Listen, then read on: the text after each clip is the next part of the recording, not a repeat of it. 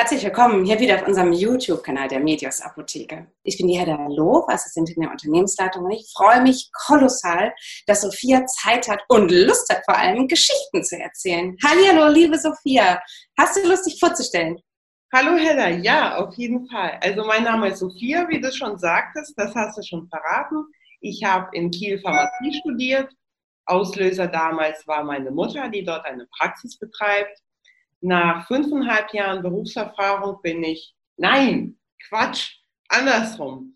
Ich bin nach mehreren Jahren, das waren keine fünfeinhalb nach meiner Approbation, in der ältesten Apotheke Berlins gelandet, der Medios Apotheke Hackescher Markt.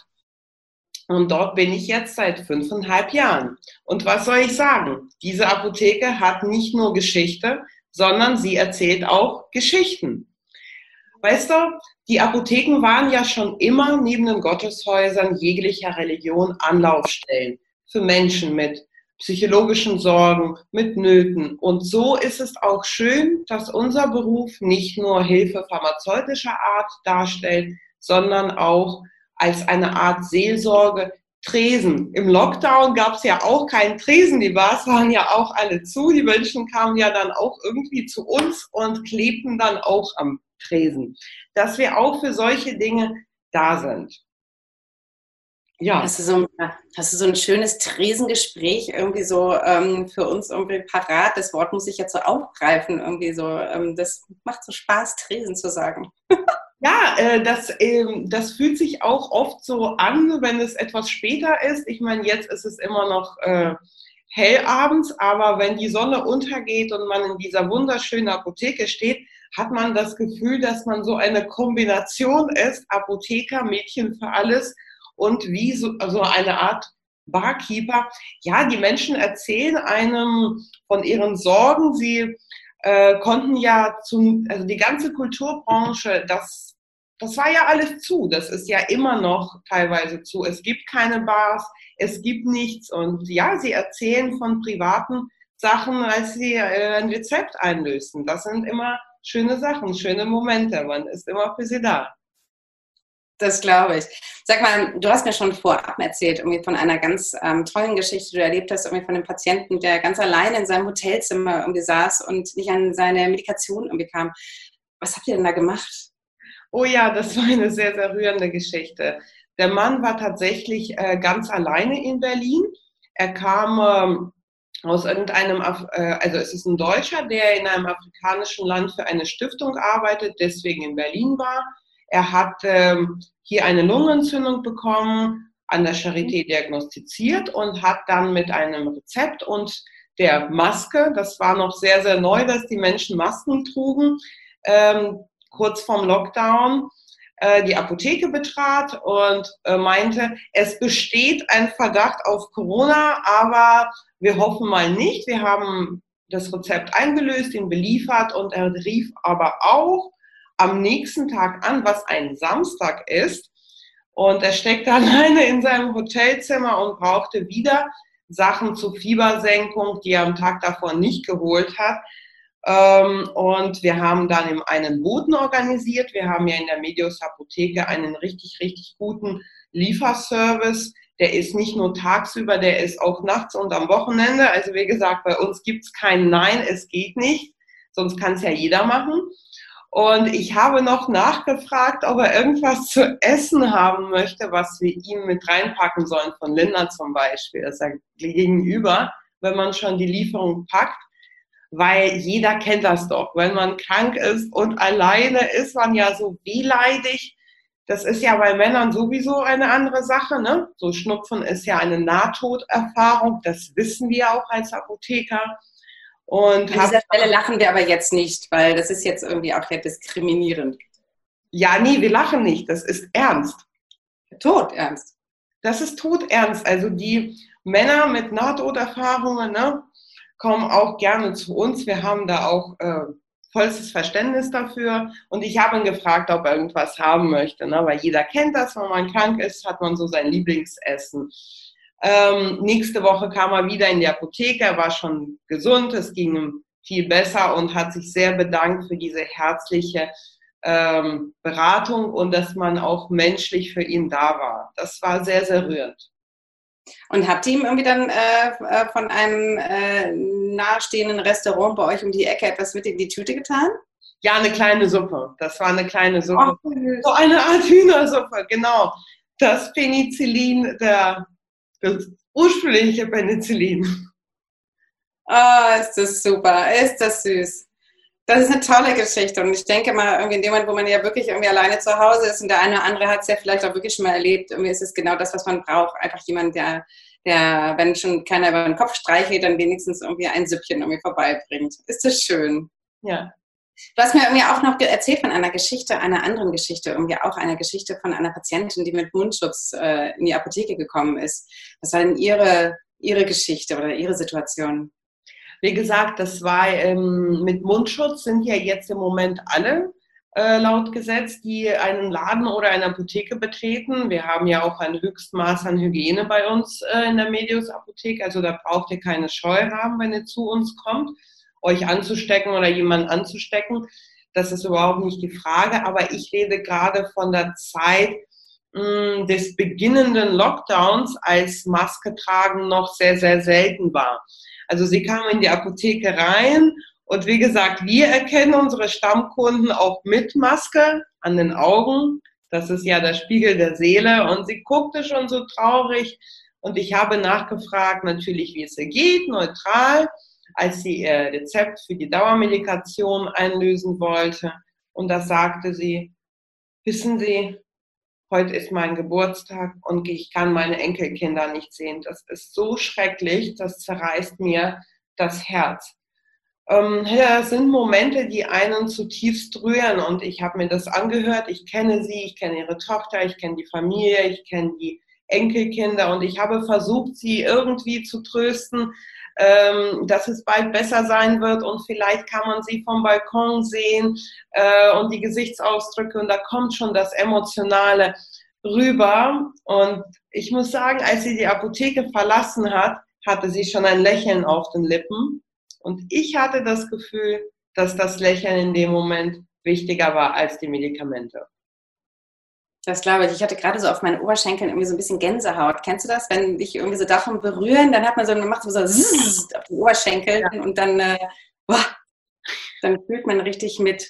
Genau, das ist doch ein gutes Stichwort irgendwie, denn ich weiß von einer wahnsinnigen Geschichte irgendwie, die wirklich sagt, nichts ist unmöglich. Kannst du uns die erzählen? Ja, na klar. Das ist wiederum eine Stammkundin, eine Junge, die zu uns durch die halbe Stadt kommt. Warum?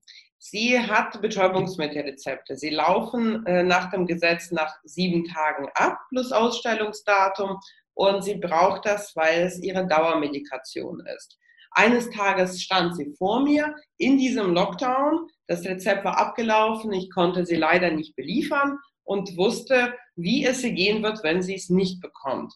Und sie meinte, sie war schon beim Arzt, aber er schreibt ihr kein neues Rezept weil er gerade, so wie viele andere im Lockdown, werkelt. Ja, er baut seine Praxis um. Die Computer sind alle aus und es wird kein neues Rezept geschrieben.